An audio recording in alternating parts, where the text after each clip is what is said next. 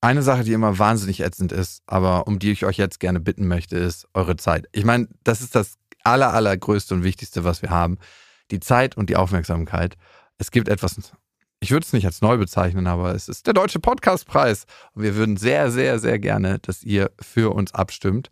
Wenn ihr diesen Podcast mögt, vielleicht sogar liebt, vielleicht andere Gefühle dazu habt und sagt, ja, es ist fünf Minuten meiner Zeit wert, vielleicht auch nur drei, dann geht auf die Seite des Deutschen Podcastpreis und stimmt für uns ab in der Kategorie Beste Unterhaltung. Und die Adresse lautet deutscher-podcastpreis.de und den Link findet ihr auch nochmal in den Show Notes.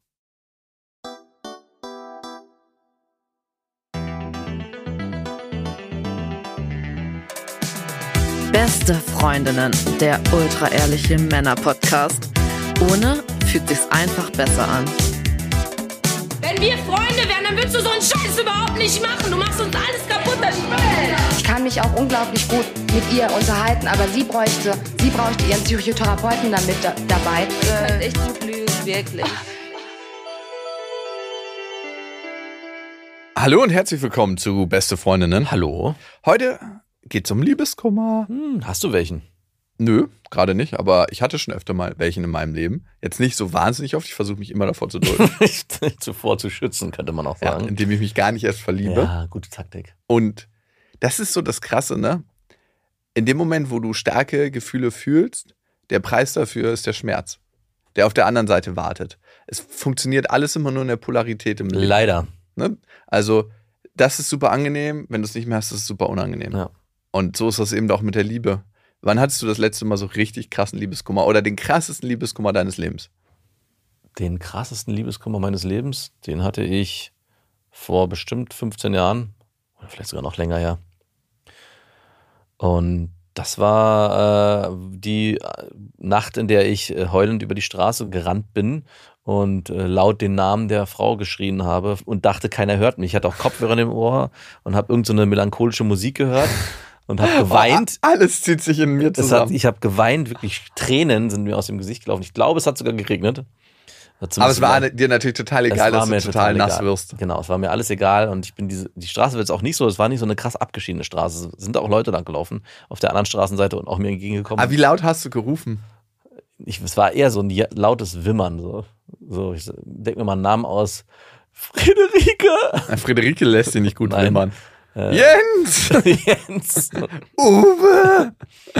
Manche Namen lassen sich extrem gut wimmern, andere Ja. nicht. Nee. Anna lässt sich auch ganz schlecht wimmern. Und warum, habe ich natürlich gesagt. Und wie, Warum hast du das so in den Himmel gerufen? Ja, und Aber wer soll dir darauf eine Antwort geben? Ja, weiß ich nicht. Der Liebeskummer hat es einfach ausgelöst. Das war wirklich furchtbar. Und ich glaube, es war auch, ich glaube, es war der schlimmste Schmerz, den ich jemals hatte. Wirklich. Naja, in dem Moment dachte ich das zumindest. Es kann nichts Schlimmeres geben als diesen Schmerz. Und ist der erste Liebeskummer immer der allerschlimmste? Der erste? Der, der erste, wo du sagst so, Nee. Nee? Nee. ich weiß gar nicht, wann ich meinen ersten Liebeskummer also hatte. ich würde sagen, der zweite und der dritte sind der schlimmste. Warum das? Weil der erste, der übermannt dich noch so und du denkst so, was passiert hier? Und beim zweiten gehst du ja schon in so eine Liebesbeziehung rein mit dem Wissen, dieses Gefühl könnte wiederkommen. Nee, ich finde es ganz anders. Ich finde, Okay. wenn du das zweite Mal Liebeskummer hast, dann weißt du ja schon, dass es irgendwann wieder aufhört. Beim ersten Mal ist es so, Alter, mein Leben ist zerstört. Es wird nichts mehr, wie es vorher mal war. Und du ahnst nicht, dass es irgendwann mal besser werden kann. Aber beim zweiten ist es so, hey, ich bin da schon mal durchgegangen und ich weiß, dass es irgendwann besser Okay, wird. das ist der Optimist in dir. Ich bin ja schon in die Beziehung reingegangen mit dem Gefühl, oh Gott, es wird bald wieder zur Liebeskummer kommen. Und dieses Gefühl, schon diese Erwart- Erwartungshaltung, wenn ich mich in diese Frau verlieben sollte und es dann doch nicht so läuft, wie ich mir das denke, oder sie sich das nicht erwidert, dann komme ich wieder in diesen Liebeskummerschmerz. Und genau das ist eingetreten und es war dann noch schlimmer. Also bei mir war es noch schlimmer. Noch schlimmer. Ja. Was ich nicht gemacht habe, ist draußen auf der Straße rumrennen und wimmernd geschrien habe, sondern ich habe das alles zu Hause in meiner damaligen Wohnung ausgemacht, mit mir selber. Das war wirklich, oh ey, ich will da auch gar nicht dran denken. Das, Es hat auch was Schmutziges, ne? ja, wenn man so, dieses ganze Selbstmitleid, was dann dann übermannt, Ja. widerlich. Beschreib mal dieses Selbstmitleid, was du da mit dir hattest. So, wie kann ich mir das vorstellen, wenn ich da so eine Kamera, so eine Spycam auf deiner Toilette installiert hätte? Auf der Toilette. Spycams, die widerlichen sind immer auf der Toilette. Nein, aber so, neben deinem Bett? Wie hast du dich bewegt? Wie hast du dich Ja, gefühlt? Ich war die meiste Zeit im Bett, Ja? natürlich. Ich habe viel geschlafen. Ich habe nicht wirklich viel gegessen. Das heißt, mir ging es dann auch körperlich schlecht, weil Mhm. ich die ganze Zeit hungrig war. Aber dieser Hungerschmerz, den habe ich natürlich dankend angenommen, weil er mich abgelenkt hat von dem Liebeskummerschmerz. Ach, ist das so, dass wir nichts mehr essen können, wenn wir Liebeskummer haben? Vielleicht um anderen Gegenschmerz zu kreieren, der den anderen überdeckt. Vielleicht. Ich war auch jemand, der immer versucht hat, Schmerzen mit Schmerzen wegzudrücken. Also beim Zahnarzt zum Beispiel, wenn ich da Schmerzen hatte, habe ich mir immer richtig krass in die Hand reingekniffen, bis es fast schon blutig war, um diesen Schmerz in der Hand zu übertünchen mit dem. Wirklich? Ja. Es hat auch funktioniert. Es hat funktioniert. Aber es war, äh, ist keine gute Taktik. Es war aber auch eine Zeit. Können Sie mir ins Auge schneiden mit dem Skalpell, damit mein Zahn nicht so. Und dann so drin rumpopeln. die ganze Zeit. was ist mit deinem Auge passiert? Ich war beim Zahnarzt. Ich war schon wieder beim Zahnarzt. Ich kann nur zweimal im Leben zum Zahnarzt. Und dann ist vorbei. Ey, nee, Meine Zähne sind kerngesund. Aber ich habe mein Augenlicht verloren. Boah, aber ich war. Ich war ist das? Sorry, das ist ja die größte Scheißtaktik. Aber ich natürlich meine, ist gar keine Scheißtaktik. ja klar, es wenden auch Menschen an, die Ja. Persönlichkeitsstörungen haben. Genau. Also, und ich hatte einen Zahnarzt und ich erinnere mich, Dr. Lad hieß er. Lad? Ey, und das als Kind, ich erinnere mich noch dran, dass meine Mutter uns da immer hingeschickt hat der hatte diese, für mich als Kind, diese riesigen Spritzen, diese Mehrwegspritzen Ah. Aus Metall. Ja, die immer so eine riesige Nadel haben, dass man die mit so und die Nadel war wirklich gefühlt Fingerdick. Ja, damit man da mit so einem Pfeifenreiniger durch kann. Genau, man konnte, genau, man konnte vorne bei der, Metall, bei der Metallnadel vorne das Loch erkennen, weil es so groß war. Und bei so den heutigen Nadeln siehst du das ja gar nicht mehr. Ja. Und jedes Mal, wenn der mir ins Zahnfleisch gestochen hat, Das Schlimme war die Spritze. Ne? Genau, das war eigentlich das Schlimme. Gar nicht die Behandlung, die waren gar nicht so schlimm, aber diese Spritze, das hat, sich richtig reingefühlt. Als, ne, egal. Als, als ob jemand so eine alte rostige Stricknadel dir in ins Zahnfleisch und hämmert. der kam da immer mit diesen Dingern, die größer waren als mein Gesicht. Also hat er auch immer extra gemacht fürs Kindergesicht. Ja. So, "Mm, bitte mach mal deinen Mund auf. Das war immer so. Und eine Hand immer so unter. und dann, dann im Kittel. oh Boah. Gott, ey. Dr. Lad hat sich daran erlabt. Aber ich glaube, es wäre gar keine schlechte Zeit, wenn man Liebeskummer hat, zu so einem Zahnarzt zu gehen. Und dann, Lenk einen ab. Eigentlich könnte man die, sehr gut diese Zeiten nutzen. Also eigentlich sollte man so schlimme Arzttermine immer dann in die Liebeskummerzeiten legen, weil dann geht es einem eh schon so beschissen, dann kann man auch das, die doppelte Packung gleich nehmen. An dieser Stelle eine kleine Werbung. Und es ist Koro. Und wir bestehen ja aus Koro. Also wie viel Koro-Sachen wir schon gegessen haben. Ich habe einen heiligen Schrein bei mir zu Hause, wo nur Koro-Produkte sind. Also Aufbewahrungsbehälter. Es gibt ja mittlerweile über 1100 Koro-Sachen. Geht es dir mittlerweile auch so, dass wenn du im Geschäft was einkaufen willst, dass du denkst, ach nee, nee, nee, das kaufe ich nicht, das bestelle ich sowieso nachher bei Koro. Natürlich, ich habe eh diesen Grundstock da. Ich liebe die gefriergetrockneten Heidelbeeren, ich liebe die Nussmusse, ich liebe die Nüsse, ich liebe die Haferflocken da, ich liebe die Oliven, ich liebe das Olivenöl. Ich, ey, und dann machen die ja immer noch ganz geile Kooperationen, Mhm. wo sie Partnerschaften eingehen. Dann gibt es immer noch mal da was von. Also es ist unglaublich. Und was bei Koro so cool ist, es kommt alles in Großverpackung. Das heißt, die überspringen mehrere Handelsstufen und man bekommt es verhältnismäßig günstig in Mhm. super geiler Qualität.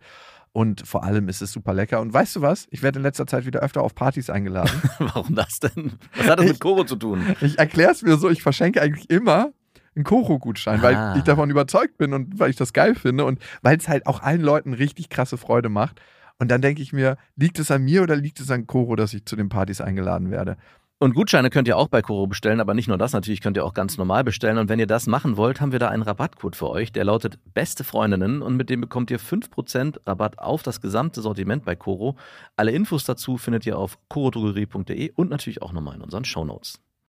Ey, Selbstmitleid ist so ein Ding bei Liebeskummer, ne? wie man mit sich redet. Ne? Warum werde ich immer verlassen und Ja. ich, mir geht's so schlecht und bla bla bla. Selbst das Wetter ist jetzt schlecht geworden. Wegen mir, wegen Mhm. meinem Liebeskummer. Es ist auch sehr egozentrisch, äh. Selbstmitleid. Ne? Es geht mir am allerschlechtesten Ja. auf der Welt. Den schlimmsten Liebeskummer, den ich hatte, weil die Kontrastwirkung so hart war, ich war erstmal im Hochsommer in meinem Flur, hab da rumgelegen auf dem Boden. Ja. Ich habe wirklich nur in Boxershorts auf dem Holzdielen gelegen, weil es so heiß war. Hochsommer und Liebeskummer ist auch eine blöde Kombination. Ey, das äh, Liebeskummer gehört in Winter. Ja, also für alle, die jetzt Schluss machen wollen demnächst, ja. macht im Winter Schluss. Ja. Oder im Herbst. Herbst ist auch ein Aber, aber nicht in dem goldenen Herbst, sondern wirklich, wenn es so richtig eklig matschig wird. Oder So. Februar ist auch ein geiler Monat. Ja, auch gut. Oh, richtig gut. Aber- Also, dir geht's eh schon richtig mies. Und dann so, und naja, dir geht's ja eh schon nicht so gut. Was ich dir noch sagen wollte, es ist vorbei. Und du kannst die dann auch so ein bisschen kaschieren mit, ja, ich habe eine Winterdepression. Das Ja. ist gerade das Wetter so schlecht. Im- Man geht eh nicht raus und Ja, trifft Leute. eben. Darum ist perfekt. Ja. Und im Hochsommer, und so war es ja bei dir, wenn du rausgehst, siehst, bist du ja sofort auch von zumindest optisch angeregt, weil die Frauen ganz anders rumlaufen als im Winter. Das ja, heißt, aber wenn du Liebeskummer hast, dann hast du ja nicht dafür einen Blick. Da bist Ja, du aber nicht dann so, siehst du in jeder Frau potenziell deine. Ging dir das nicht so? Also ich hatte zumindest immer gedacht, ach, mit, guck mal hier, das hätte sie sein können, mit der hätte ich zusammen sein können. Aber dass du dann dich von der anderen Frau angezogen gefühlt hast? Nee, nicht von der Frau, sondern ich habe jedes Mal in, Deine Ex-Freundin. ja, in die ja, rein interpretiert. Das passiert im Winter nicht ganz so stark, würde ich behaupten. Das stimmt. Also ist es eigentlich ein positiver, negativer Verstärker durch Ja. eine Frau, die dir eigentlich gefallen würde, die überdeckst du mit deiner Ex-Freundin. Und es geht bei Liebeskummer ja auch nicht nur um das Gefühl, sondern natürlich auch um die Zweisamkeit, die man miteinander hatte, auch um den Sex. Und all das wird dir nochmal viel präsenter im Sommer, wenn Sex sowieso die, in der Stadt die ganze Zeit um dich herum nicht verkauft wird. Ich wollte gerade sagen, verkauft wird. Der schlimmste Liebeskummer, den ich hatte, ja. war tatsächlich nicht, als ich im Flur gelegen habe bei 38 Grad in Unterhose auf den Holzdielen direkt, weil ich dachte so, oh, ich brauche es jetzt hart, sondern als ich so ein paar Wochen später, als ich schon so dachte, ich bin aus dem Gröbsten raus, Ja. mit Freunden losgegangen bin aufs Boot. Ne? Mhm. Und wir sind mit dem Bus dorthin gefahren, ne? Tür offen, so eine Schiebetür offen, alle haben was getrunken, ich bin gefahren. Auch du hast was getrunken. Nee, ich habe nichts getrunken.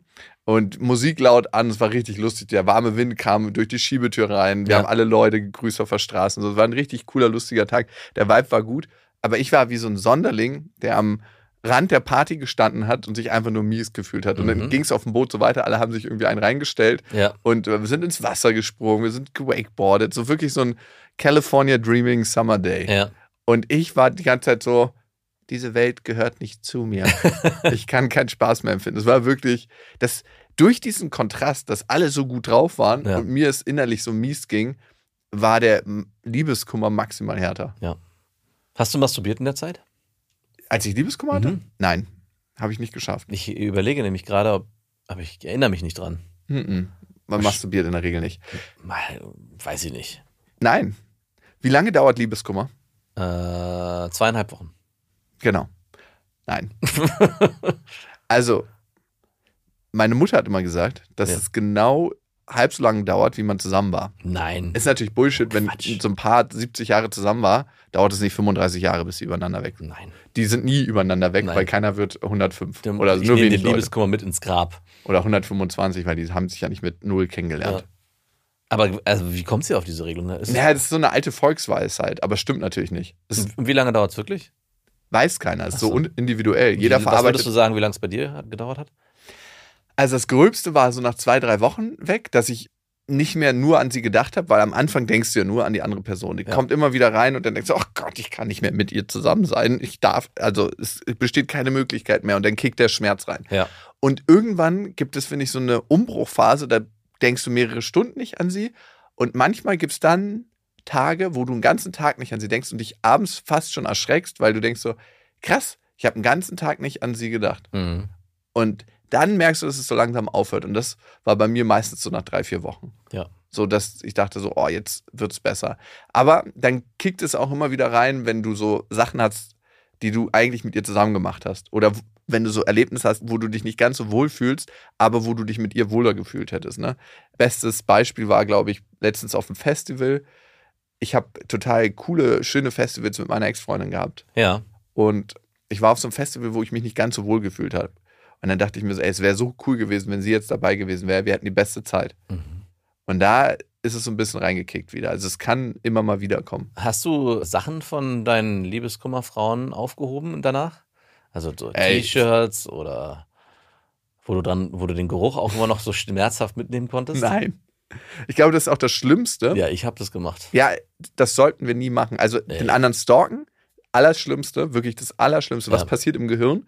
Dir wird suggeriert, dass du gerade wieder mit denen Zeit verbringst. Das Ja. heißt, das Verhalten wird belohnt, Dopamin ausgestoßen und dann ist die Entfernung dazu, dass du doch nicht wieder mit ihm zusammenkommst, sehr, sehr groß und Schmerz entsteht. Also Oh. du sollst den niemals stalken, wenn du wirklich denjenigen verlassen willst oder innerlich loslassen möchtest. Aber was man auf jeden Fall machen sollte, ist versuchen, über Mitleid mit demjenigen wieder zusammenzukommen. Nee, Noch viel besser so organisatorische Sachen. Wie machen wir das jetzt mit den Sachen austauschen? Ja. Und wollen wir da nicht nochmal kurz reden und alles klären? genau. Ich Fucking, habe es ist alles geklärt. hab ja noch eine Haarspange von dir gefunden. Hinterm Bett. Ich weiß noch nicht mal genau, ob es deine ist. Wir sollten uns unbedingt treffen. Wann hast du Zeit? Mal komm vorbei. Und dann den ganzen, die Wohnung entsprechend einrichten. Und ich habe zufällig Gekocht. Äh, ja, ich, auch ist es nicht, ja, ich wollte unbedingt dein Lieblingsgericht heute kochen. Das hat gar nichts mit dir zu tun. Ich war eh gerade am Herd. Soll ich dir ein Glas Wein eingießen? Das ist dein Lieblingswein. Genau so, genau so. Ich, wie, du kommst nicht rein? Ich habe dir so viel vorbereitet. Ich wollte nur meine verdammte Haarspange abholen. Ja, aber Mitleid, äh, ich- die Mitleids-Zurückgewinnungstour habe ich auch versucht. Also so, wie kannst du nur und guck mal, was wir hatten und wie kannst du das nur wegschmeißen? Es, Ja. wäre, es wäre so viel möglich gewesen. Ah, Wie oft wurdest du so richtig verlassen? Ah, Gar nicht eigentlich. Es gab nur eine Frau und die hat mich nicht so richtig verlassen. Das war so ein langer, widriger äh, Prozess. ausgefadet hat Ja, genau. Und dann irgendwann hat sie dann gesagt, es, ich, also sie hat ja nicht gesagt, ich trenne mich von dir, sondern ich kann das nicht mehr. Und wir müssen eine das Pause Gleiche. machen. Und ich so, Pause? Wie lange? Weiß ich nicht. aber ich brauche jetzt erstmal eine Pause. Ein Leben lang. Und genau. Und es war dann eigentlich keine Pause, es war eine Trennung, aber sie hat sich nicht getraut, das Wort Trennung in den Mund zu nehmen. Hm. Sondern ich brauche eine Pause und wenn ich in dieser Pause zufällig neue Typen kennenlerne, dann äh, ist es auch okay. Weil das ist auch passiert. Äh, sehr, kurz, sehr ja? kurzfristig, nachdem sie sich von mir pausiert hat. Also war das abgesprochen, dass in der Pause wieder andere Typen. Es war ja keine Pause, es war eine Trennung, aber sie hat es einfach Pause genannt. Ah, um es für dich oder für sie nicht so? Ich weiß es nicht. Ich glaube, äh, sie konnte, sie hatte doch, sie hatte ein krasses Problem damit, sich von Menschen zu trennen oder Trennung überhaupt Gab es Todesfälle, harte in ihrer? Äh, nee, eigentlich nicht. Ne. Aber sie war so, dass sie, also zumindest bei mir war sie so, dass sie, vielleicht war ich auch derjenige, der das bei ihr ausgelöst hat, dass sie Angst hatte, sich von mir zu trennen. Kann ja auch sein. Weiß ich nicht. Auf jeden Fall hatte sie dann diese Pause ausgesprochen und wie du schon gesagt hast, ich habe sie gestalkt. Äh, Ja. naja, im Sinne von, ich habe natürlich geguckt, was macht sie in den sozialen Medien und gleich am nächsten Tag, wenn du dann auch nur ein Bild siehst, wenn da irgendein so Mann auch nur in die Nähe kommt und du sagst, das ist der neue Typ, ich hab's doch gewusst, sie hat mich betrogen. Und man versucht, oder ich habe dann versucht, das zu verlagern auf, okay, sie hat mich verletzt und ich bin jetzt wütend auf sie, weil sie mich betrogen hat. Hat natürlich nicht funktioniert. Ne? Ah, ja. Aber es ist interessant. Bei Liebeskummer können so ganz viele unterschiedliche Gefühle aufkommen. ne? Es ist ja nicht nur Traurigkeit, lass uns da mal gleich zu kommen, Ja. sondern es sind noch ganz viele andere Gefühle. Warum ist Liebeskummer so existenziell schmerzhaft? Wir alle haben ja psychische Grundbedürfnisse, die hat ja Klaus Grave, der Therapieforscher, aufgemacht. Aber Steffi hat sie auch äh, in ihrem Buch, Wer wir Mhm. sind, die vier psychischen Grundbedürfnisse. Und einmal sehen wir uns alle nach Bindung. Ne? Ja. wir alle wollen uns binden und wenn du Liebeskummer hast, dann ist genau das angegriffen. Deine Bindung, die du zu dem Menschen hattest, bang, zerstört. Ja. Das ist richtig, richtig tough. Wir alle wollen Kontrolle, unser nächstes psychisches Grundbedürfnis. Und wenn es einen Zustand gibt, wo du maximal die Kontrolle verloren hast, Ja. dann ist es, wenn mit dir Schluss gemacht wurde. Mhm. Manchmal aber auch, wenn du Schluss gemacht hast. Ja, Das, du kannst ja auch Liebeskummer haben, wenn du Schluss gemacht hattest. klar. Hattest du bestimmt auch schon mal. Ne? Ja, auf jeden Fall. Ja, ich meine, ich habe mit meiner Bis zu dem Punkt, wo man es bereut. Warum habe ich es getan? Ja, es kommt irgendwann die Phase, wo du dich fragst, war das jetzt richtig? Mhm. Also, ich glaube, es war doch nicht so eine gute Entscheidung. Es war auch So. gar nicht so schlecht. Was hat mich eigentlich geritten? Ja. Und man vergisst auch alles, was so war und was eigentlich scheiße lief. Man vergisst vor allem die Gründe, die einen dazu gebracht haben, so ich sag's jetzt. Ich spreche es jetzt aus, ich will mich von dir trennen, weil ich habe es mich mir lange genug überlegt. Und nach zwei, drei Wochen kann es passieren, dass du diese Gründe vergisst und nur noch das Gute siehst. Ja, und darum ist ganz, ganz wichtig, das aufzuschreiben. Ne? Also einmal verklärt man den anderen, auch wenn man Schluss gemacht hat, aber besonders, Ja. wenn mit einem Schluss gemacht wurde. Mhm. Dann ist so, der beste Mensch der Welt hat gerade sich von mir getrennt und es wird nie wieder einen Menschen geben wie ihn. Das stimmt, es wird nicht mehr Menschen geben wie der andere, aber man ist auch froh, dass man einen neuen kennenlernt, Ja. der besser ist. also, zweites psychisches Grundbedürfnis, Kontrolle ist weg. Ja. Dann wollen wir alle unseren Selbstwert erhöhen, also unser Selbstwertgefühl. Aber wenn jemand mit dir Schluss macht, weil du hast einen besseren verdient, Mhm. dann sagt dir das ja automatisch, ich bin nicht gut genug. Ja, Das heißt, dein Selbstwertgefühl ist erstmal im Keller. absolut. Also 100 Prozent. Und das vierte psychische Grundbedürfnis, wir wollen alle angenehme Gefühle erzeugen und unangenehme Gefühle vermeiden. Und ey, maximal unangenehm wird er aufgedreht. Ja. Und deswegen tangiert uns das so als Mensch so ganz heftig in unserem Urkern. Ja. Meinst du denn heute, wenn, sagen wir mal, du würdest eine Frau kennenlernen und dich wieder in die verlieben und dann trennt sie sich von dir oder sie, du kommst dann doch nicht mit ihr zusammen, meinst du mit dem Wissen um diese vier psychischen Grundbedürfnisse und generell auch mit der Erfahrung, die du mittlerweile hast, würdest du den Liebeskummer anders angehen können und auch vielleicht besser bewältigen können? Oder ist man, bist du dann trotzdem so gefühlsüber oder vielleicht macht es sogar schlimmer, weil du so gefühlsübermannt bist, dich so schlecht fühlst, obwohl du weißt, was eigentlich gerade passiert und dich die ganze Zeit auch nochmal mehr und mehr selbst dafür bestrafst. Man, ich weiß doch, was los ist, warum kommst du nicht klar? Äh, Ich würde immer zwei Ebenen voneinander trennen. Einmal Gefühle und einmal die Ratio und den Verstand. Mhm. Und das ist auch ganz, ganz wichtig, dass es diese Polaritäten in uns gibt, dass es nicht alles nur Verstand ist und nicht alles nur Gefühl. Und das ist so ein bisschen wie zwei, die sich so manchmal verstehen und manchmal überhaupt nicht verstehen. Ja. Also so Nachbarn irgendwie, ne?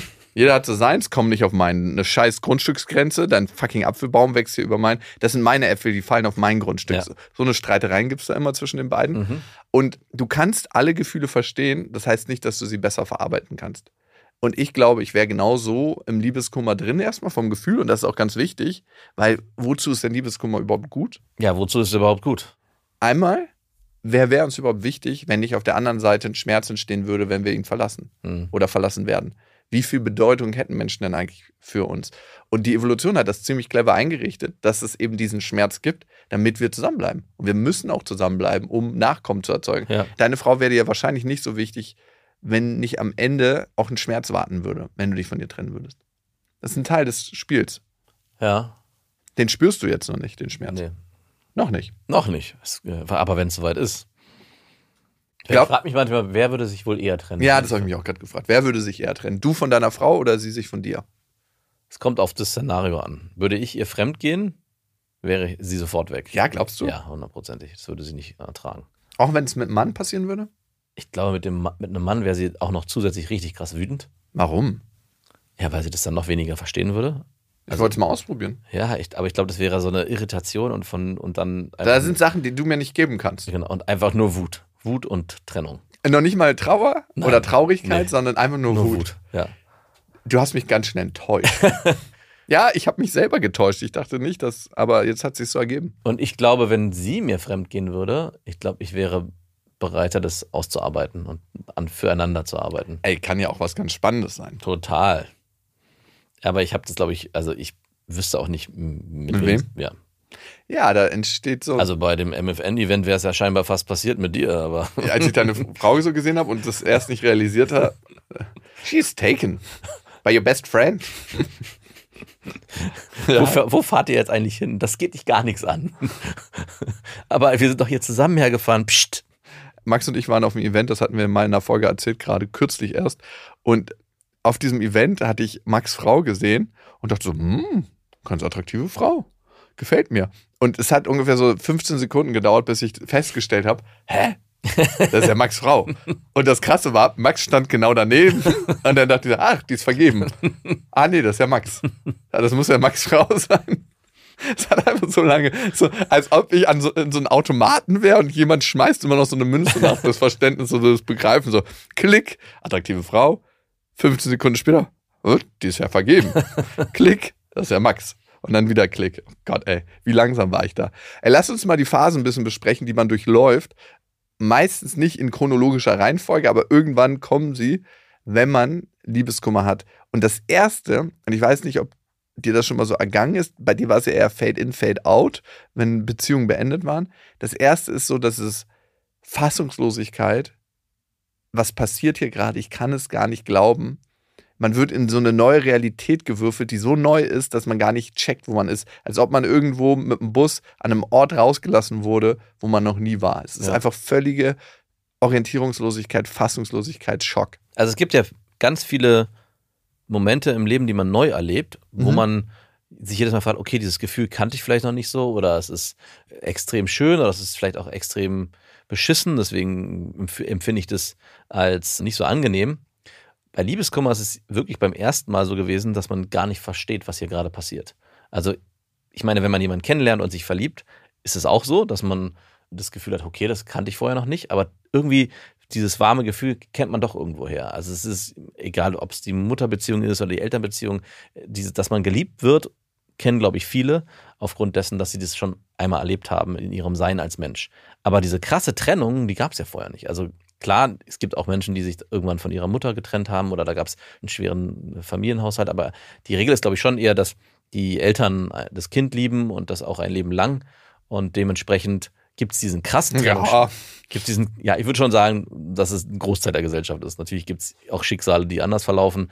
Aber ich glaube, die meisten kennen das Gefühl nicht, dass auf einmal eine Person, die einen sehr, sehr liebt, aus dem Leben äh, scheidet, außer sie stirbt. Ja, genau. Und das würde ich sagen, es tritt ein ähnliches Genau. Gefühl manchmal auf, wenn jemand stirbt, weil die Person stirbt ja für das eigene Leben. Genau. Und ich hatte dieses Gefühl eben auch noch nicht erlebt in der Form. Also mein Opa ist gestorben und so, aber das war alles so, pff, mir doch egal, kenne ich eh nicht. Wirklich? Ich, ja, ich hatte mit meinen Großeltern fast nichts zu tun. Die Ah ja, haben- okay, deswegen Ja, haben ja. sie gar nicht so einen Platz in deiner die haben, Realität äh, eingenommen. am Bodensee gewohnt, wir haben in Berlin gewohnt, wir sind da einmal im Jahr oder zweimal hingefahren. Das waren für mich abstrakte, alte, komische Figuren. Ähm, ganz kurz, haben die das Haus da noch am Bodensee? Nein, die hatten nur eine Wohnung leider und die wurde auch verkauft.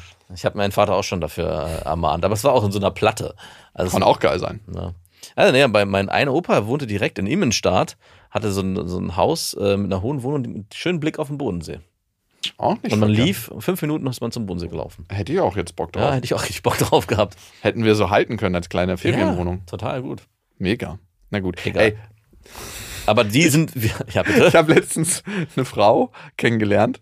Wir sind so zufällig ins Gespräch gekommen auf einem Event und da meinte sie so, dass ihre Eltern und ihre Großeltern alle so Bauernhäuser noch in Zermatt haben. Mhm. Und ich war so richtig so ein Golddigger. Ich so, du wirst gerade maximal viel attraktiver für mich. Richtig eklig. Ich habe mich, während ich das gedacht habe, für diesen Gedanken schon geschämt. Ich habe mich da schon gesehen, so wie ich gesnowboardet bin und dachte, so, hä? Wir, haben, wir unterhalten uns gerade nur. Warum verbringst du deine Ferien schon in Zermatt? Das schon mit ihr, wie ihr mit eurer kleinen Tochter durch den Schnee stapft an diesem Ich habe schon meine, meine Kunstfelljacke in meinem Chalet in der Schweiz liegen sehen. Also wirklich. Ja, aber auf jeden Fall habe ich diesen Schmerz, als ich Liebeskummer hatte, vorher nie gespürt, nie spüren dürfen und nie erlebt, weil die Großeltern, die verstorben sind, mir wie gesagt egal waren. Und das ist schon ein, ich würde, ich habe bisher auch noch niemanden weiterhin erleben dürfen, zum Glück, der gestorben ist, der so einen Schmerz in mir auslöst. Aber es ist wahrscheinlich wirklich das Gleiche oder sehr, sehr ähnlich zu einem Todesfall von Mhm. einem sehr, sehr nahen Menschen, der einem sehr, sehr wichtig ist. Ja, also diese Trauerphasen, die man durchläuft, und da gibt es ja verschiedene Trauerphasenmodelle, von ich realisiere das gerade nicht, Leugnung, dann gibt es so eine emotionales Kauderwelsch Mhm. häufig. Und das ist, diese Phasen, die wir durchlaufen, sind bei diesen Modellen ähnlich wie bei einem Todesfall. Ja, Jemanden verlieren, wenn wir den lieben, ist es gar nicht so krass wichtig, ob der jetzt gestorben ist oder ob der einfach aus unserem Leben weg ist. Ja. Und die zweite Phase, die viele Trauerphasenmodelle aufmachen, ist dieses emotionale Durcheinander. Das ist wie so eine Waschmaschine. Da erleben wir Traurigkeit, da erleben wir aber auch Wut manchmal, da erleben wir aber auch wieder so Euphorie. Ich, ja. es war so eine schöne Zeit und das wechselt sich so ab. Kennst du das auch so, dass man so alles hat, so dann das, dann das, dann das und äh, man ist auf sich wütend, weil man das verkackt hat, man ist auf den anderen wütend, wie konnte der einen nur verlassen? Mhm. Ist man so tief traurig, dass das nie wieder so sein wird, dann ist man euphorisch, alles ist dabei. Furchtbar. Und Liebeskummer kann ja auch wirklich richtig krass wehtun, ne? Ja. Also so richtig, dass du denkst, es schmerzt körperlich. Ja. Und man hat Hirnscans mit Menschen gemacht, die Liebeskummer hatten. Wie haben die denn die gefunden?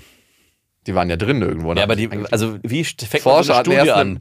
mit denen eine Beziehung angefangen Ah, okay. und dann äh, Schluss gemacht. Und ey, wo du eh schon mal bei meiner Arbeit bist, jetzt wo ich mit dir Schluss gemacht habe, kannst du dich kurz mal in den Hirnscanner legen, dass wir deine Hirnaktivität untersuchen können? Weil ich meine, sonst würde man ja eine Ausschreibung machen. äh, Hey, wir suchen Probanden, um Liebeskummer-Test zu machen. Bitte schreiben Sie sich jetzt ein. In den nächsten drei Jahren bitte ich Sie, sich zu trennen. Das ist eine gute Frage, wie man die gefunden hat, aber man hat sie gefunden. Dann hat sie gefunden. Auf jeden Fall hat man, Vielleicht hat er in irgendwelchen Liebeskummerforen gesucht und die direkt gefragt. auf jeden Fall hat man festgestellt, es werden die gleichen Hirnareale aktiviert, wenn man Liebeskummer hat, wie wenn man richtig körperliche Schmerzen hat. Oh. Also es ist für das Gehirn nichts anderes. Und das ist crazy, finde ich. Ja, würde ich uns sofort unterschreiben. Die nächste Phase, die beim Liebeskummer kommt, wenn man diese ganzen Gefühle durchlaufen ist, Mhm. und die sind auch wichtig, ne? Also diese Phasen von Wut, von, das ist auch völlig normal, das alles so zu durchlaufen. Manchmal schämt man ja sich, ne, dass man auf den anderen wütend ist oder dass man trotzdem noch traurig ist, obwohl das ein Arsch war und der mit einem Schluss gemacht hat, der einen betrogen hat oder was auch immer es war oder die, ne? Ja. Manchmal schämt man sich dann für seine Gefühle, aber die Gefühle zulassen ist ganz, ganz wichtig, weil die helfen einem dabei, das wirklich zu verarbeiten und Ja. dann loszulassen und wegzuschicken und in die nächste Phase zu kommen Mhm. die Akzeptanz. Und am Anfang ist diese Akzeptanz so ganz leise und, und ist so, es ist okay. es ist okay. Ne, und dann wird sie immer lauter jeden Tag. Beziehungsweise Akzeptanz ist so, als ob ein neues weißes Blatt Papier runtergezogen wird, wo du merkst, okay, das bemale ich jetzt, das wird das neue Bild, was ich male. Und genau an dem Punkt ist es besonders beschissen, wenn dann die Person wieder zurück in das Leben tritt. Ja, und sagt, ey, ich hab's. Ich, genau, ich hab's mir nochmal überlegt. Ich glaube, es sind doch mehr Gefühle da. Schön für dich. Kennst du das Trauerphasenmodell? Viel Spaß damit. ich bin nämlich schon bei Akzeptanz. Ja, wo, genau, das ist, deswegen sage ich, wenn man vorher die Person zurückkommt, dann ist es auch schlimm, aber wenn man gerade an dem Schwellenpunkt ist, okay, ich fange es jetzt gerade an zu akzeptieren, und innerlich sich darauf eingestellt hat und dann tritt die Person wieder ins Leben, ist eigentlich das Schlimmste, was passieren kann. 100 Prozent. Akzeptanz ist noch nicht neu malen auf dem weißen Blatt Papier, sondern es erstmal runterziehen, ja. vor sich liegen zu haben, zu wissen, okay, hier kommen noch alte Emotionen reingespült ja. oder ich habe noch diese Wut, ich habe noch diese Traurigkeit in mir, ich habe noch diese Anziehung, aber es ist trotzdem okay. Ja. Also Akzeptanz ist wirklich auch zu sagen, die ganzen Gefühle, die da sind, es ist okay, dass ihr da seid und es ist aber auch so langsam in Ordnung oder so langsam habe ich angenommen, dass die Trennung stattgefunden hat. Ja. Und das nächste ist der Neuanfang. Und das muss nicht immer gleich mit einem neuen Menschen sein, sondern dass wir wieder unseren Hobbys nachgehen, weil so richtig im Hardcore-Liebeskummer ist ganz schwer zum Sport zu gehen. Ist ganz schwer irgendwie mit Freunden auszugehen. Eigentlich will man irgendwie drin sein, man will so umhüllt sein von seiner Wohnung, ja. wie so eine ausgeschäumte Wohnung, wo man so genau reinpasst, so klick, und einfach nur da liegt. Und bei dem Neuanfang ist es so, dass man sich wieder auf neue Dinge konzentriert. Ey, ich gehe meinem Hobby nach, ich mache wieder Sport, ich treffe mich mit Freunden, ich mache was, was mir Spaß macht, ich gehe vielleicht auf eine Reise oder ich rasiere mir die Haare komplett ab. eine neue Frisur. Die so maximal scheiße aussieht, dass ich niemanden kennenlerne. und, dann doch das ist wieder, der Trick. und dann doch wieder zurück in die Trauer muss. Äh, wieder in die emotionale Phase, in, die, mhm. in das Durcheinander. Warum habe ich mir meine Haare abgeschnitten? Aber ich finde, manchmal sieht das sehr geil aus, wenn Frauen das machen. Sich so, die Haare abschneiden. So Glatze sieht bei manchen richtig gut Ach so. aus. Also ich habe zwei Ex-Freundinnen gehabt, die haben sich so ein, so ein richtige, ja, so ganz kurz. Einen hat so super blond gefärbt. Die war eh so ein Typ, ne? Die war am ganzen Körper tätowiert. Ja. Die hatte auch so ein ganzes Bein voll tätowiert. Das fand ich irgendwann nicht mehr so geil, weil man sie nie berührt hat, sondern immer nur die Tattoos. Und Haut fühlt sich ja manchmal auch ein bisschen anders an, wenn sie tätowiert ist. Ja, habe ich, äh, genau, die Erfahrung habe ich noch nie so richtig machen dürfen. Ich tätowiere mir was, dann kannst du mich an der Stelle berühren, okay? B bitte nicht. Doch. Ich bin von der Tattoo-Idee auch wieder ein bisschen weg. War. Warum? Ja, weil ich habe hab so ein blödes Forum entdeckt, das hieß halt irgendwie Tattoo Advice heißt es. Und da gibt es ganz viele, die sagen, ja, äh, es sind diese komischen Narben und diese Blutungen sind die normal. Also es gibt scheinbar ganz viele, die irgendwie auch darauf anders reagieren, also allergisch reagieren. Es gibt Leute, die es nicht richtig gut machen. Es gibt dann auch ganz schlimm, ganz viele Fragen. Mein Tätowierer hat es irgendwie nicht hinbekommen, so wie ich das wollte. Meinte, man kann es noch retten und die Kommentare darunter so, nee, leider musst du damit jetzt leben. Tut mir leid, da wird man nicht mehr viel machen können. das ist so ein bisschen so die, Re die Realisierung, okay, du hast dann irgendeine Idee, die dann von jemandem gemacht wird und der macht es dann nicht so, wie du es vorstellst und du lebst dann damit ein Leben lang. I don't know. Und dann habe ich gesehen, wie einer so einen Sleeve, also sich so einen kompletten Arm gemacht hat und hat auch ein Bild geschickt. Hey, meinte man kriegt das weggelasert. und ich so, du hättest ja vielleicht darüber vorher Gedanken machen sollen. Ah, das ist schon geil. Ich habe letztens eine ziemlich attraktive Frau auf der Straße gesehen und die hatte so zwei fette Kreuze im Gesicht auf den Wangen tätowiert. Boah und irgendwie noch den Haaransatz nachtätowiert. Also ganz merkwürdig. Ja. Ich dachte schon, ist schon eine Entscheidung, sich ja. so fette Tattoos ins Gesicht zu machen. Was eine krassere Entscheidung noch, finde ich, ist, ist Augäpfel einfärben.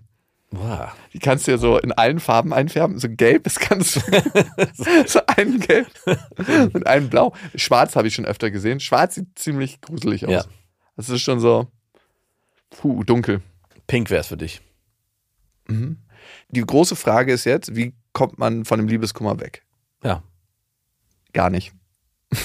Okay. Nein, es sind ja Gefühle, die sind ja sowieso da in einem. Man kann sich dafür entscheiden zu sagen, hey, ich will die nicht haben und ich mache irgendwie was anderes. Das heißt Ablenkung. Ich habe schon öfter von Kumpels gehört von früher, mit denen habe ich jetzt nicht mehr so viel zu tun. Ja, wenn du verlassen wirst, geh einfach mit deinen Kumpels drei Tage saufen, dann ist wieder besser. Ja, oder der Klassiker ist, sich äh, jemand Neues suchen das machen übrigens der Statistik zufolge mehr Männer, dass sie schnell ja. irgendwie anbändeln mit jemand anderem und dann denken, dadurch kann man den Liebeskummer vermeiden. Hast du schon mal, hast du es gemacht? Ja. Hat es funktioniert? Also, zwei Sachen haben funktioniert. Ich musste in der Phase dann nicht so krass dran denken, aber es hat natürlich auch die Person, die neue, mit der ich war, total abgewertet, weil ja. die war so ein Puffer dann einfach ja, nur. Klar. Und das zweite ist, ich wusste genau, dass ich davor weglaufe, vor dem, was eigentlich ist.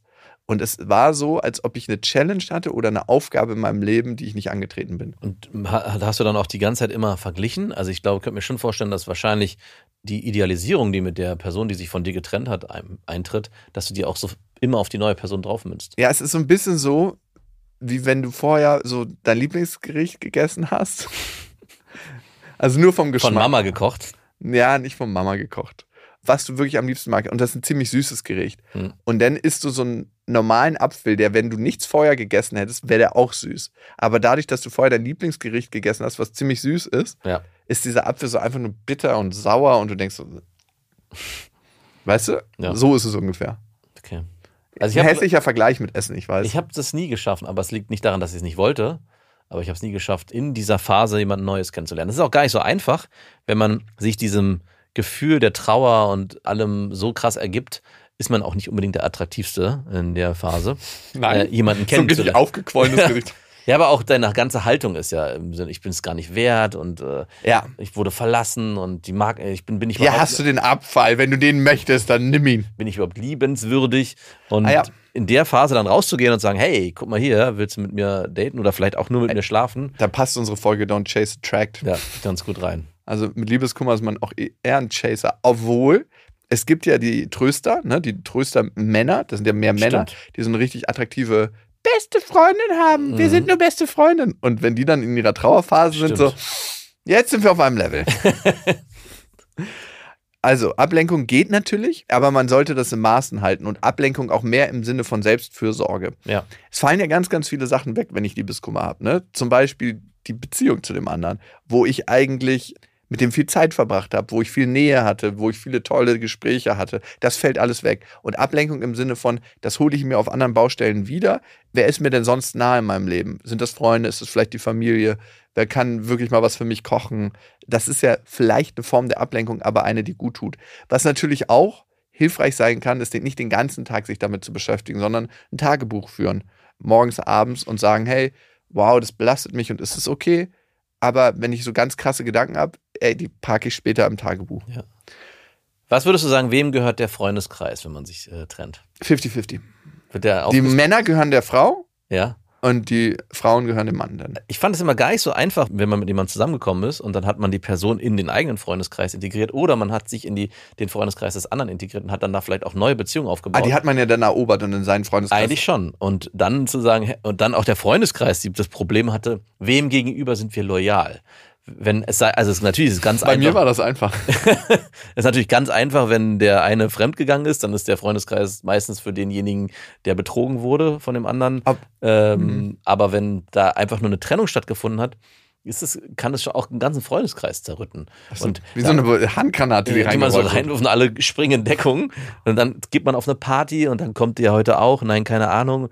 Also es war äh, nicht einfach. Hm. Und ich fand es immer besonders ätzend, wenn man eine Person in den eigenen Freundeskreis in- integriert hat und die da schon so festgesetzt war, dass man selber sich aus diesem Freundeskreis mehr und mehr rausziehen musste, weil die auf einmal loyal der neuen Person gegenüber war. Das ist dann sozusagen eine Doppelverletzung gewesen. Also Ja. man war nicht nur im Liebeskummer, sondern war auch noch enttäuscht von seinen Freunden, dass die nicht loyal der eigentlichen Person, die die, die, die Freundin und den Freundeskreis zusammengebracht haben, gegenüber waren. Ihr Also, habt alle vergessen. Wer hat euch zusammengeführt? Genau, ich bin der Ursprung, ich bin der Kern. Oder was meint ihr? Wem gehört der Freundeskreis? Der Person, die Schluss gemacht hat? Die Person, mit der Schluss gemacht wurde? Oder niemandem? Max, du hattest ja vorhin gefragt, ob man mit Liebeskummer besser zurechtkommt, wenn man Bescheid weiß. Mhm. Ich glaube, eine Sache ist ganz, ganz wichtig. Über Gefühle Bescheid wissen. Und das hilft dir auch bei Liebeskummer zu akzeptieren, dass bestimmte Gefühle da sind. Und auch mit denen sein zu können. Das ist so der größte Unterschied, den du machen kannst. Also das heißt, man kommt vielleicht nicht besser klar in dem Moment, aber es reißt einen nicht komplett den Boden oder den Füßen weg, wie man es bei Liebeskummer oft das Gefühl hat. Ganz, ganz viel Schmerz wird ausgelöst nicht dadurch, dass wir dieses Gefühl haben, sondern dass wir so einen krassen Widerstand gegen das Gefühl haben. Mhm. Also dadurch entsteht Leid. Nicht, dass wir das Gefühl haben, sondern dass wir sagen, wir wollen dieses Gefühl nicht. Und wenn wir in die Akzeptanz gehen und sagen, hey, die Wut, die gerade da ist, nehme ich. Wie fühlt sich das an in meinem Körper? Die Traurigkeit, oh, ich fühle mich so niedergeschlagen, es ist als ob Platten auf meiner Brust sind, ich habe einen Kloß im Hals. Ja.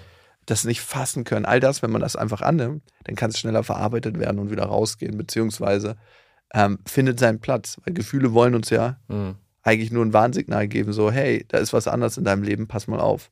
Oh. Und deswegen ist Ak Akzeptanz ganz wichtig und dafür brauchst du natürlich ein bestimmtes Wissen über Gefühle. Was auch wichtig ist, wie man mit Liebeskummer besser zurechtkommt. Und ey, das finde ich so krass bei Liebeskummer. Sich jetzt zu informieren, ist ganz gut, ne, eigentlich, ne? Weil wie sicher ist das, dass wir alle irgendwann nochmal Liebeskummer in unserem Leben haben? Vielleicht wäre es sogar besser, sich über Liebeskummer zu informieren, bevor man überhaupt das erste Mal sich verliebt. Ja, und deswegen sind diese Phasen, auch das zu kennen und zu wissen, das ist jetzt normal, dass ich da drin stecke, das ist völlig in Ordnung. Auch das ist total wichtig. Also zu wissen, wo bin ich gerade und so ein bisschen Guideline zu haben, zu wissen, da hinten gibt es eine Insel. Ich bin zwar jetzt gerade auf dem offenen Meer und schwimme hier, Ja. aber da hinten gibt es eine Insel und ich weiß, okay, ich bin hier in einem Terrain, wo es sich so anfühlt, als ob ich ertrinke, aber wo ich nicht wirklich ertrinke. Weil es kann einem auch keiner so wirklich helfen in der Phase. Also von außen kann man, man kann zwar mit Freunden reden und man kann versuchen, irgendwie das in Gesprächen aufzulösen. Und das ist auch alles gut, dass man das macht, aber ich hatte nie das Gefühl, das hilft mir in der Form, dass der andere mir jetzt direkt Ratschläge geben kann, die mir besser tun. Ja, es hat zwar ein bisschen geholfen, dass man mit jemandem geredet hat, aber man muss das leider zum größten Teil mit sich selber ausmachen. Es kann einem keiner so gut helfen wie man selber. Ja. Und du hilfst dir selber, wenn du da bist für dich, wenn du nicht Selbstmitleid hast, sondern Selbstmitgefühl. Das heißt, zu sagen, hey, all die Gefühle, die da sind, sind in Ordnung. Was kann ich mir Gutes tun? Mhm. Das heißt, Selbstfürsorge. Was brauche ich gerade? Es kann auch sein, ey, dass du einfach das Bedürfnis hast nach körperlichem Kontakt und dir eine Massage geben lässt. Ja. Also es können so Kleinigkeiten sein und nicht gleich so sich selber so zu überfordern. Also ich bin auf jeden Fall nochmal viel, viel tiefer in das Thema eingestiegen, als ich mit Steffi Stahl, also Stefanie Stahl, diesen Kurs ausgearbeitet habe, ne, Liebeskummer. Der ist auf ihrer Akademie und da durchlaufen wir verschiedene Phasen, Mhm. gucken, was gut ist, gucken, warum einen das so krass tangiert, schauen, wie wir Veränderungen einleiten können, welche Phasen wir auch einfach durchlaufen, begleiten das Ganze mit Trance-Reisen, mit guten Beispielen und ich glaube, man versteht sich in seinem Liebeskummer, man fühlt sich in seinem Liebeskummer nochmal viel, viel besser, wenn man diesen Kurs gemacht hat. Und man muss den ja auch nicht machen, wenn man jetzt gerade im akuten Liebeskummer steckt, sondern vorsorglich oder Nachsorglich. nachsorglich oder wenn man Freunde hat, die gerade drin stecken. Mhm. Ich habe leider keine Zeit für dich, aber ich habe diesen Kurs. Oder wenn man sich trennt, äh, Ah, ich habe da noch einen Gutscheincode für dich. Und unser Gutscheincode, ohne Witz jetzt, wäre Neustart 20 auf stephaniestahlakademie.de findet ihr den Kurs. Da gibt es auch noch andere Kurse und Neustart 20, da bekommt ihr ohne Witz jetzt 20% Rabatt auf den Kurs. auf den Liebeskummerkurs. Ja. Und Boah, ich möchte bitte, ich würde so gern erleben, wenn jemand den Kurs jemandem schenkt, von dem man sich getrennt hat. Könnte auch so eine Möglichkeit sein, den Stein ins Rollen zu bringen. Ne? Viele haben noch das Gefühl, ah, ich weiß nicht, ich würde mich gerne trennen, aber ich bin mir nicht so hundertprozentig sicher. Vielleicht wäre das eine Möglichkeit. ich möchte das hier übrigens gerne nochmal nachträglich als Werbung einklammern und deklarieren. Ding dong, ding dong. Werbung rein, Werbung raus. War natürlich eine Werbung. Und wir sind da ganz schön sneaky reingeslidet gerade, ne? Hast du es gemerkt? Hm, Habe ich gemerkt. Hast du dir auch irgendwann gedacht, so, bin ich hier gerade auf dem Markt? So ein bisschen Markenschreier. Nein. Aber es, ich finde den Kurs wirklich gut und ich habe für mich sehr viel damit nehmen können. Das ist ja immer das Krasse, wenn du solche Kurse aufzeichnest im Studio und dich damit tief auseinandersetzt. Das liebe ich an meinem Job. Das Geilste daran ist, dass ich so viel für mich selber lerne. Mhm. Weil wir alle sind Menschen, wir alle durchlaufen die gleichen Phasen, wir alle haben mit den gleichen Problemen zu tun. Es fühlt sich immer so an, als ob ich der Einzige gerade bin, der Liebeskummer hat. Aber während ich Liebeskummer habe, haben Millionen andere Menschen das auch und Ja. fühlen sich genauso. Und das gibt einem manchmal, finde ich, so ein emotionales Zuhause. Und wenn ihr euch manchmal warm gebettet fühlt in diesem Podcast, dann bewertet den gerne. Auf Apple Podcast könnt ihr das machen. Wir lesen uns auch die lustigsten Bewertungen durch. Also, das sind manchmal Sachen. Ey, die Menschen, die uns hören, die sind einfach sauwitzig. Ja. Ey, ich denke mir manchmal so, also das fühlt sich manchmal an, als ob wir uns alle kennen und als ob das eine große Party ist, wo man sich bloß noch nie gesehen hat. Es sind alles Menschen, die Humor verstehen. Ja, es ist aber auch so ein spezieller Humor. Mhm. Und den findest du nicht so häufig. Nein. Also vielen Dank dafür, dass ihr mit uns diesen Weg geht. Und wie gesagt, ihr könnt den Podcast abonnieren, weiterempfehlen, eine Bewertung hinterlassen. Oder einfach beim nächsten Mal wieder reinhören. Bis dahin. Wir wünschen euch was. Das war Beste Freundinnen, eine Produktion von Auf die Ohren. Damit ist die Show beendet.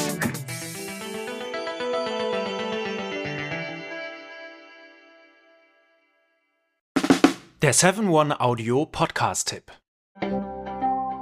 Hello, wir sind's, Max und Jakob von Beste Vaterfreuden. Und wenn ihr euch ein langweiliges Thema aussuchen könntet, ne, es gibt ja so richtig langweilige Themen. A, ich höre jemanden dabei zu, der Uhren zusammenbaut.